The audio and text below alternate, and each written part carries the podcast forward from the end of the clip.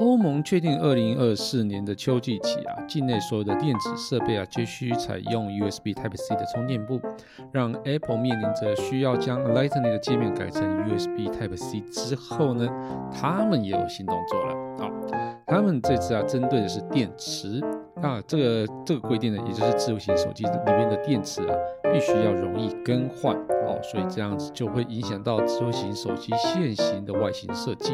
另外，无线充电是各大智慧型手机的重要功能。现在，无线充电联盟呢将要提出新的标准，这个标准到底是什么呢？这期我们就来聊聊这几个话题。欢迎收听科技酷嫂，我是乔治，我是 Kissplay，那我们就开始吧。人类因为梦想而伟大，梦想因为科技而实现。科技新知、三 C 潮流、网络世界、虚拟宇宙，全部都在科技酷酷嫂。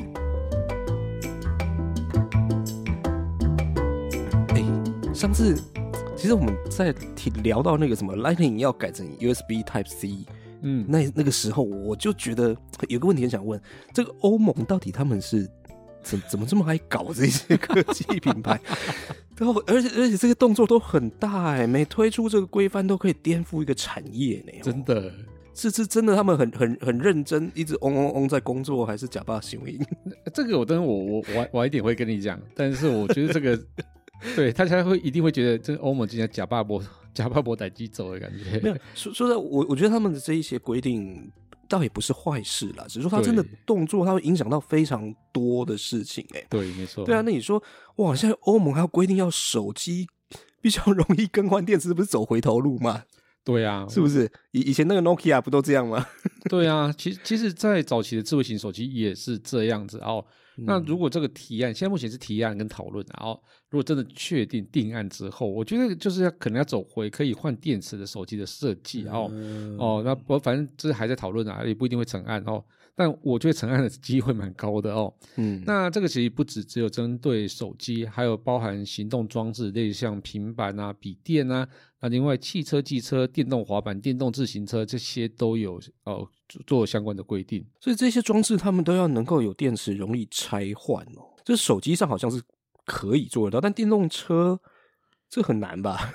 他们 他们这对啊，这个规定到底会是什么呢？我后来有去翻啊，因为我看到一些文章都没有写的很清楚，然后后来我直接去看它规定啊，然后他是说哦哦，就是行动装置的，啊，就是还有消费时消费型电子产品啊，这些比较小的，在大家自己日常使用这些东西，然后就是要可以让消费者自己可以换电池。那它的目的其实就是说啊，他其实说的还蛮对的啦，就是说。因为我们一般消费者只要电池坏掉了，那通常有可能就直接把手机换掉，嗯，哦，或者是说直接把那个电子产品报废掉这样子哈，啊，我觉得所以是要让这些装置的使用寿命延长，所以我如果电池坏掉，让我自己可以换嘛，我就不用拿去修嘛，所以我就直接可以哦把电池去买一颗新的电池直接放上去就好了，那所以这样子其实我就可以呃去持续的去使用这个产品，我也不会说。哦，它真的电池不能用啊，那就表示它寿命终了了。那我就整台换掉这样子，然后整台报废掉。嗯，听起来有点道理，但是我觉得还是有 bug 啊。什么 bug？就现在我们这些电子产品，第一个就是说，我觉得它电池的寿命基本上应该都超过我们使用这个电子产品的通常使用的时间吧。嗯，这样说是没错。对啊，当然一两年可能就会想要换一只手机，但是嗯。一两年电池就会坏掉嘛？通常不会啊。我觉得这个是一个习惯的问题啦，就是说，呃，未来可能手机的价格可能也会慢慢的提高啊，越来越高嘛。那大大家可能也要省钱。那但是台湾算是比较一个富裕的国家嘛，所以台湾可能就也把这个东西消费性的电子产品，真的把它当成叫做消费品。但我觉得还有另外一个盲点，就是说，那你呃，如果说每每一个型号的使用电池都是一样的规格的话，那可能还好。不然的话，你会变成说你会制造更多的电池，你知道为什么？我知道你意思，对你电池数量会超过你的电子产品啊。我觉得你讲这句话很可怕，你知道吗？嗯，因为你有给欧盟一个新的 idea 啊？什么？什么 idea？我我跟你讲，他下一次就跟你说，哦，好，那我们反正电池这个大家都可更换的嘛。我们下一个规定就是要所有的电池都要统一规格，统一规格。可是，而且我觉得你不同意规格会做不到这件事啊。那他他 USB 线都敢换了，你以为他不敢做这个事情吗？可是这个有没有违反这个资本市场啊？呃，违反是不是违反资本市场这件事情？我觉得美国已经已经一直都在违反了，没有差这件事情吧？这这个这应该会引起一些诉讼吧？我觉得我不确定，但毕竟欧盟算是一个非常大的一个消费哦消费体，但我我觉得这些品牌应该多少也会尊重，可能也会参与讨论，那能不能做到这件事情？那顶多啦，认真说，顶多我就帮你这个市场出一个特规嘛。啊，或是说，哦，不然你不要啊，我就不卖嘛。嗯，对。但是我相信没有品牌那么有 gas 啊。对，所以毕竟是一个那么大的经济体的一个要求嘛。嗯，所以我觉得尽量可以达到，就就就就去达到这样子哈。那我觉得不止手机哦，那像是平板啊、笔电啊、耳机啊，哦，这些东西都属于这个范畴内。所以你要像那个耳机可以换电池这件事情，我也觉得有点，这也很难吧？有点难。对对对，那么小。对啊，但手机可以换电池这件事情，其实认真说不会太难，不难。对，而且大家以前就做过这件事情了。对对对，像是呃，三星之前就有推出那种可以拆背盖、可以换电池的机种嘛。嗯。然后它近期也有推出可以换、可以直接拆背盖换电池的，我也觉得那个诶蛮神奇，好久没有看到这样的产品了。嗯。那像是以以以往很多手机都可以这样换，但是唯一。没有推出，我自己的印象中了，唯一没有推出过可以更换电池的机种啊，那就是 Apple 的 iPhone，从第一代开始就没有推出过。那那中国那手机是发展比较晚，那我们不要去，我们就不把它归在里面，因为中国那些品牌手机也很多都是没有，呃，就是从很后来才出现的嘛。对，所以他们基本上呃，从推出到现在也没有去做过可以换电池的手机。很少。我对我记得我们之前聊过一个话题，就是说现在要尽量能够做到无缝嘛，就是让对手机无孔啊，无孔对无孔。但你现在加上这一个设计的话，是不是好像在五广上面很难妥协？对，所以我觉得这个整个整个设计概念是完全不一样的啦。那我我觉得可换电池跟不可换电池的在设计上的差别其实就很大。然后第一个就是在，我觉得大家都还蛮注重的，就是手机的防水性上面。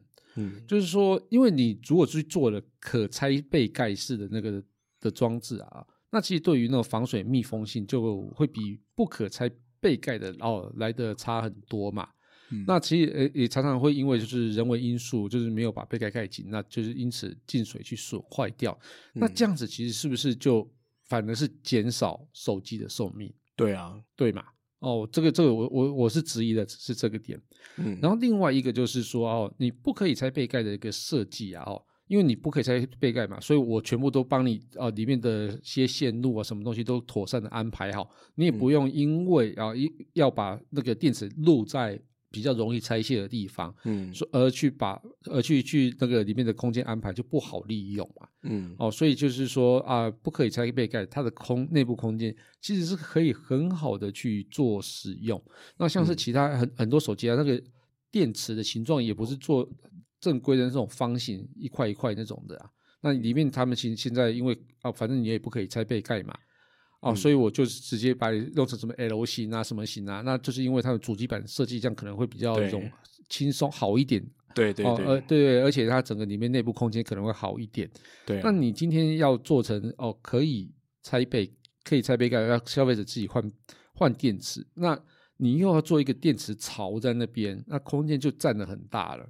那你电池的形状也不能设计的太奇怪，那也变成说每个不同型号它都有不同的电池的形状。对对对对对，那不同电池形状也没关系，但是你还至少要做个方方的，让让大家比较好用、好拆。对啊，那你做的又要回到比较大的。对对对，而且它电池上面又要多一个叫做塑胶壳的东西嘛。嗯，对，那里面它其实是一个小小呃简单的封装啊，就是安全的封装就好了，达到安全封装就可以了。那现在你要可以拆的话，那不只要做安全的封装，而且你要考虑到你拿出来之后它安不安全。对，所以这个东西就体积就就会增加很多。手机要为了要维持纤薄，要要防水，又可以换电池啊。如果要兼具这三个，我觉得手机的外观设计可能会有另外一个革命，你知道吗？我们因为我们以往的观念都是哦，直接后面掀开背盖掀开这样子去弄。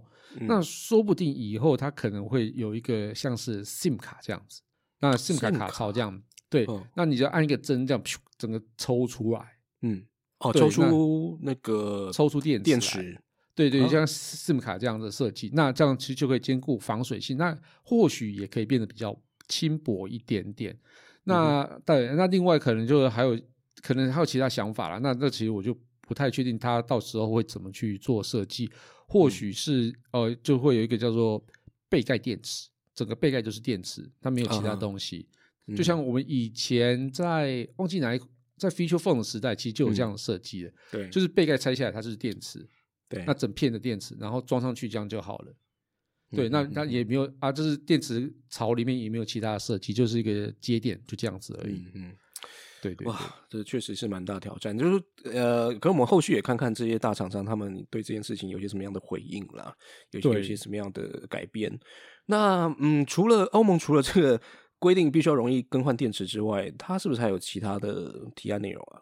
对，其实这个呃，整个提案是蛮庞大的啦。那我就简单讲哦，那并并不会，并没有办法完全讲到那么详细哦。嗯，那这新呃这个电池的新规范啊，那欧盟它其实有定出一个行动装置的一个目标啊，就是说确定啊，就应该说说他希望啊，哦，在二零二三年就今年。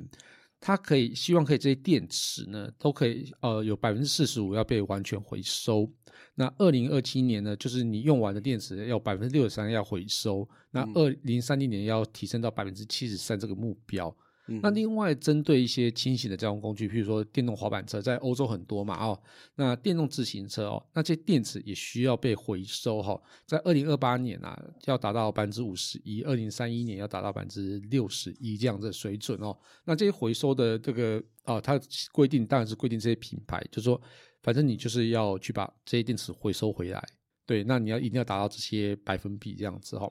嗯，然后我觉得这个另外一个规定，我觉得啊很重要。嗯，我我觉得应是应该要做的。他说，电池中啊，你回收的电池里面要百分，就是里面如果你的钴哦，可能有五呃有十克好了，那你必须要回收百分之十六，就是一点六克的钴哦，就是做到下一颗电池上。那铅的话是百分之八十五，锂的话是百分之六，那镍的话也是百分之六哦。那这些材料回收回来之后，你必须要把这些材料用在新电池上。嗯哼，嗯哼，对对对对对，因为我觉得这个很重要，因为其实这个呃这些材料其实有可能会造成污染，那有可能造成浪费。那另外就是像我我们之前也常常提到说啊，其实这些稀有材料或者说这些金属材料在开发在开采上，那可能。很容易造成不可逆的现象，因为你丢掉之后，你不可能再去开采回来嘛。嗯，啊，所以等于是让这些材料呢，可以有一个循环，哦，可以至少有部分可以循环再去使用，这样子是减少它耗费的速度了。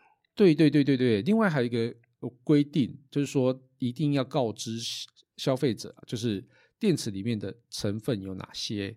那你的 capacity 有多大？就是容量有多大？嗯，哦，那在性能部分，你或是耐久度啊，这些都要去详细提供。那但我觉得这些品牌大厂一定都有提供这些资讯。但是你呃，就是但是有一些其他的啊小小小品牌，那可能或者是贴牌的，那可能就没有。呃，详细揭露这些资讯了哈。那总之，这个法案如果真的通过了，那他就会欧盟会提供业者三年半的时间啊，好，那去做这些准备。三年半不知道够不够，但是我觉得这个提案是出发点是很好的。我我自己也觉得蛮正向的，是是很正向。对，但我觉得实际上实施难度可能有一点。对对，当然这个就不容易啊。对对啊，就是从这个产品设计啊，到整个电池的回收。回收之后，再怎么把这些元素拿出来，再重新再去利用，是，然后还牵涉到里面的一些利益关系。对，那其实我觉得几个大品牌，像是 Apple 或是 Samsung 啊，这两个品牌其实他们都已经在做这些事情了。嗯，对，所以我觉得对这两个品牌来讲，呃，并不是那么难。我我只回收这件事情，对，嗯，对。但是如果是以呃，其他的品牌来讲，它可能这个系统可能还没有开始建立，或是可能只是建立的初期，所以我觉得对其他品牌可能的可能难度会稍微高一点。那另外就是在电池的部分，如果你要去呃，去做可拆卸式的这件事情，我也觉得对这些品牌的创意来讲也是有点困扰啦。对，但我觉得现在因为 SDGs 嘛，就是这些大企业他们股东对他们的这些要求啊，在环境上面啊，在这些资源回收上面，都希望他们能够做得更好啊，因为这对他们来讲也是一个品牌竞争力很重要的一环。对，呃，也其实也不只是形象，对不对？哈，也包含就是说消费者他们会呃比较愿意去选购这一些对环境是有利的这些品牌。理论上啦，理论上，理论上啦，对啦，对对啦。那这说这也需要大家有一个共识吧？因为当然，消费者有时候他考虑到是价格，有考虑到这些方便性，对对。但是像我们这种 说特别呃看重这个环境啦，对彼此未来有这个责任感的人来讲，嗯，我们当然我们有能力的话，一定是去支持这一些很用心在做环保、在做回收这一些厂商啦。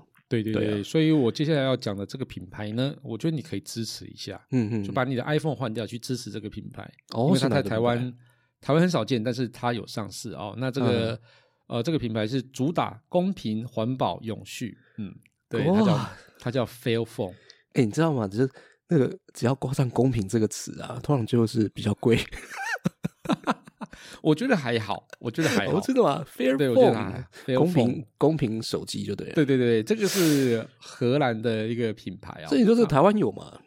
台湾有有去年啊，去年这是引入台湾哦。那这个品牌从二零一三年就已经创立了。嗯哼，对对，在创立的隔年，我们就有去采访过他了。哦，去荷兰？我们在呃在呃西班牙，对，我们在那个呃 MWC 展的时候，我们有采访过这个品牌。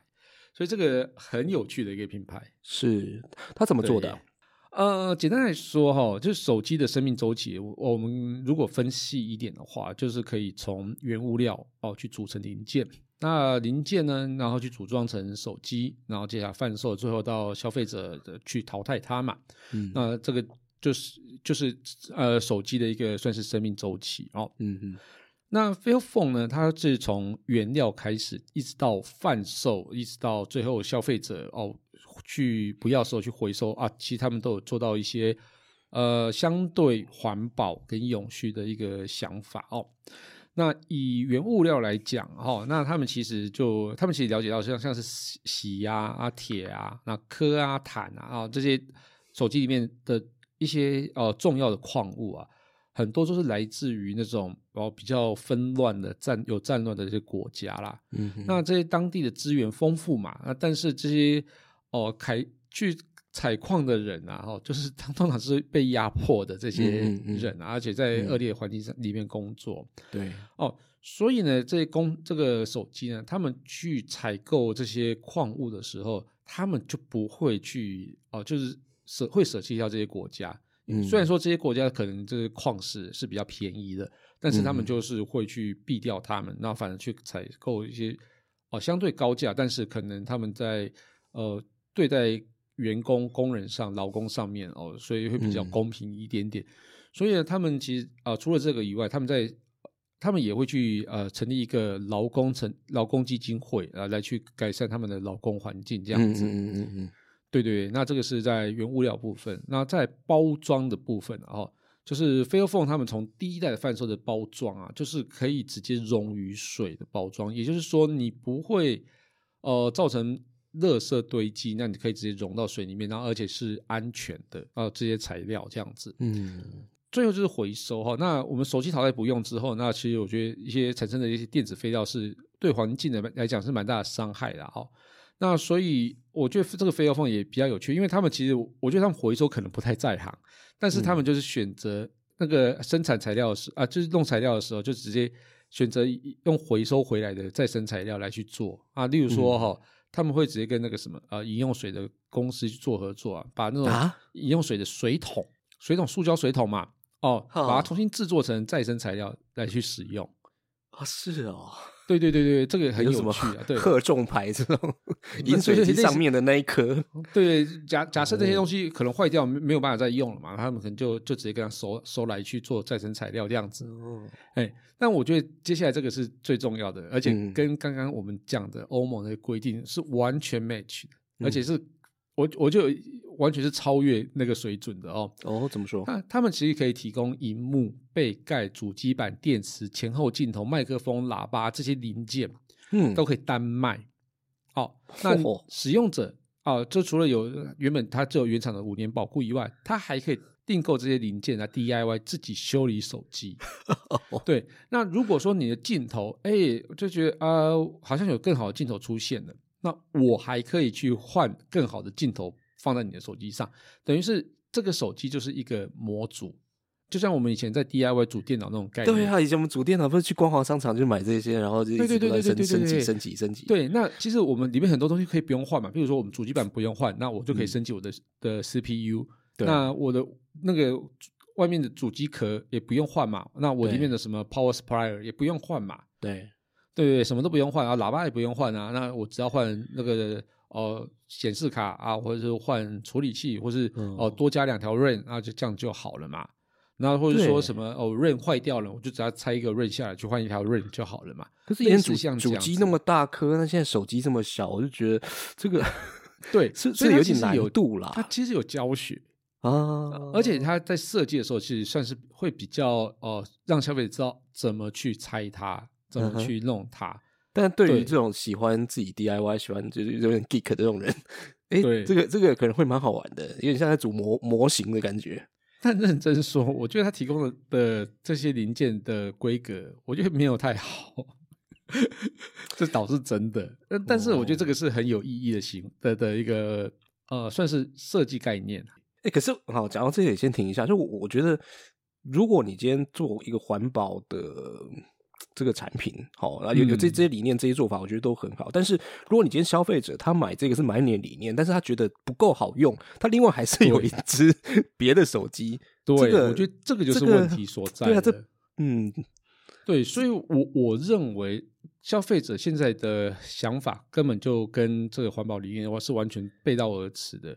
对，因为你你你就是没有办法提供消费者足够好的品质嘛。对。对，或者例如说像是哦，我拍照拍起来就嗯，怎么你这是拍起来好真实哦，嗯，对，就没有美肌啊，也没有滤镜，也没有什么鬼，什么都没有，你软体资源度就就没有像其他手机那么好嘛，嗯，对对，那那你可能镜头的像素可能啊，你可能最高也只能提供到这一些，那我我我可能也是过了一两年之后，哎，你没有提供再更好的，我可能就也要换另外一只手机了嘛。哦，诸如此类的问题，我觉得很多。不过你你你了解它为什么规格没有办法做到更好？哦，因为它要模组化。对，模组化其实这件事情就是一个很大的限制。就像我们刚刚讲的啊，你电池如果要做成可拆卸式的，那这件事情对他们在设计上就会有非常大的困扰。嗯，对，那就是里面你可能你又想要做轻薄，那你又想要做好看，但是你又想要。电池可以拆卸，那这件事情就是很多东西都是背道而驰在走的，你很难去 fulfill 这些所有的需求之后，又把它做的又漂亮又精致又小。嗯，对，可以做到，但是可能要耗费到不少的研发成本，这样子。所以这还有一段路要走啦，就是说欧盟它现在。基本上，他想要规定是大家这个电池都可以更换，就是环保回收再利用。那 Fairphone 它已经早就已经超前，它什么都可以让你诶都可以更换，嗯，对不对？可以可以可以再去，而且而且采用的是这个比较环保的再再生的材料。对，但是你说这个性能上面可能就没有到其他这么好，这个真的是还还需要再再再看怎么样能够达到。一个平衡的一个状态吧，是因为消费市场还是很现实的啦。坦白讲，对对对对对，没错，对啊，对啊。不过还还是蛮厉害的，就是很早就有这个品牌这么积极在做这件事情。对，你看十年了呢，二零一三年到现在十年了。对啊，我这里面我没想到，我十年前我们就采访过他，所以说这这这个里面的这些问题还是值得再去 思考一下。嗯，其实我我觉得比较厉害的是，他居然还在。所以他引进台湾的时候，其实我们有吓一跳，说：“哦，天哪，你你居然进来台湾呢？”我们才意识到说：“哦，原来他还在。”哎，不过他在国外是有名的吗？嗯，在手机市场算是有，还算有名，是不是？对，就是因为他这个理念，所以很有名，而不是因为他手机够好，而很有名。我我觉得我我我会再去追踪一下后续他们还在做些什么事情。对，很有趣啊，对，嗯嗯嗯，不错不错。那呃，另外还有一个就是说新的无线充电标准，这个也跟环保有点关系，对不对？我我觉得还好，还好是吧？多多少少啦。没有我我我我写脚本的时候，我想说这两个题目要不要凑在一起？我我也觉得很困扰，你知道吗？后来想想，因为这个这个无线充电标准其实这个篇幅蛮短的，所以我们还想说，哎，趁这个这一集稍微聊一下这样子。没问题，没问题。你你说看这个是什么东西啊？它这个其实是呃无线充电联盟，叫 WPC Wireless Power Consol Consortium，。对，好难念。Consortium 对，好，那 WPC 啊，它宣布新一代的无线充电标准叫做 QI Two，我们会念成 Key Two，嗯，Key Key Two，对对，Key Two。那原本的最早的呃无线充电标准叫 Key 嘛，QI 哦，那这很多的充电器上可能都可以看得到。那现在就是第二代的 Key Two，那这是比较特别的是，它跟 Apple 合作所推出的。跟 Apple 合作，那就是跟着它的无线充电设计来定的吧？呃，基本上是 差不多是这个意思啊。呃，Apple 的 iPhone 呃有一个很厉害的一个磁吸式的充电技术嘛，叫 MagSafe。没错，应该应该有印象嘛？那个我现在就在用，我现在在用。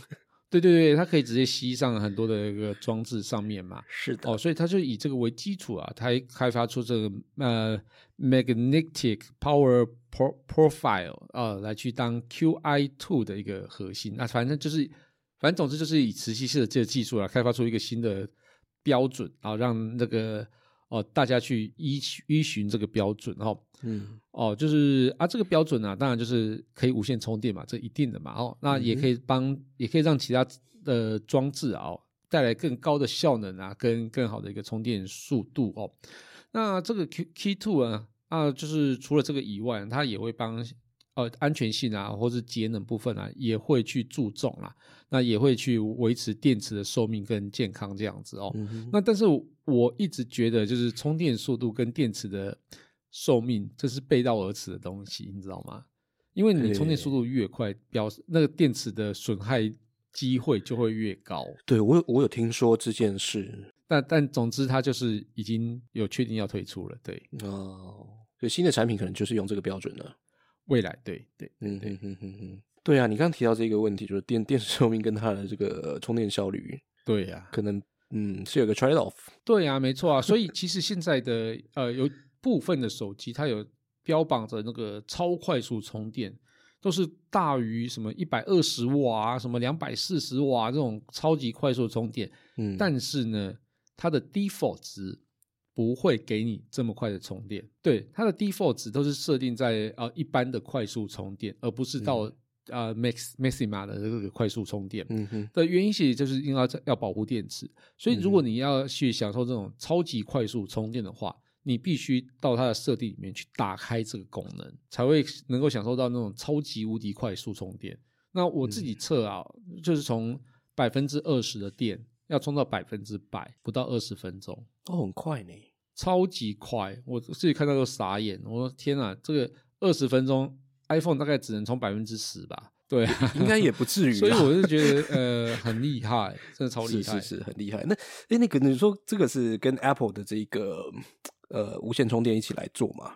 对。那那其他品牌他们也要跟吗？我觉得不得不跟诶。因为呃，应该说哈，就刚刚讲的 WPC 就是无线充电联盟啊，这些除了 Apple 以外，像是三星、Google、高通、联发科，他们其实都是成员。所以，我我我觉得这个 Key Two 这件事情啊，不止 Apple，他只是觉得哦，因为 Apple 它这个 MagSafe 这个磁吸式的东西，其实其实可能是大家都想要的东西。嗯，它解决的就是我们无线充电很其实很容易对不准嘛。那你现在用那个哦，你自己现在用新的 iPhone 嘛？那它磁吸式的东西，你应该很少遇到就是无线充电没有对准的一个状况。嗯哼，所以，我我觉得大家都想要。那或许是刚好就是因为 Key Two 去弄了这个东西之后，各个品牌它就可以避掉哦，就是呃专利这些这个问题。嗯，它只要可能哦，我只要去付给 Key Two 钱就好了，那我不用付给 Apple 钱。对。对，那这个 A Apple 的钱，那就由那个无线充电联盟去付给他，或是跟他合做一些合作这样子。对，所以我觉得这个或许大家都有一些利益的一些考量啦。那但但我觉得最后应该都会去跟哦。那我其实蛮乐见这个协定可以推出的，因为我我最常遇到问题真的是无线充电，真的实在对不准啊。嗯，对。然后加上我自己呃也用过 iPhone 的那个呃 MaxSafe。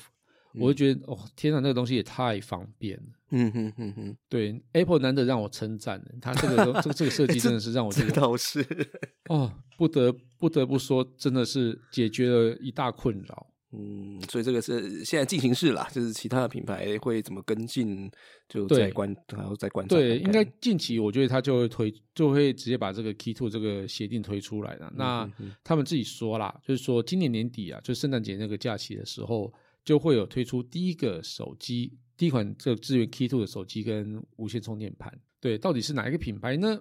我猜不会是 Apple 哦，那会是谁呢？不知道。但我觉得有可能是中国品牌，因为中国品牌最近抢这种呃首发先发技术第一个搭载的啊，我这个抢的超凶的，所以就有可能也会去付付一些更高的权利金，然后去抢。第一个发出这个东西，这样子，像 OPPO，对啊，像 OPPO、vivo 啊之类的，对啊，他们都常常炫耀说：“哎，这个是我们家第一个搭载的，这个处理器是我们家第一个，全世界有我们第一个搭载的。”对，好，所以哎，现在就是 大家可以开赌盘，开始下注，到底到底这个年底会是谁？我猜是出来，嗯，三星，嗯，三星，对我猜啊，我猜，我猜，我不知道，或者是 Google。嗯，因为 Google 的发表周期大概是那个时候。好，那我们就年底再来看。对，我 Google 几率会比较大。对对，好啦，反正所以所以你你赌你赌 Google 就对了。好好好。好，那呃，这一期节目呢，我们就是基本上聊两个两个议题了，一个是跟欧盟规定这个智慧型手机的电池更换，呃，牵涉到就是电池的回收，呃，整个环保的这个风潮，那那这些呃品牌他们要怎么样去应应呢？这个是之后呃大家可以去观察的一个事情。那这个会影响到整个手机设计，呃，算是一个蛮蛮大的影响了哦。那呃，但这个利益是好的。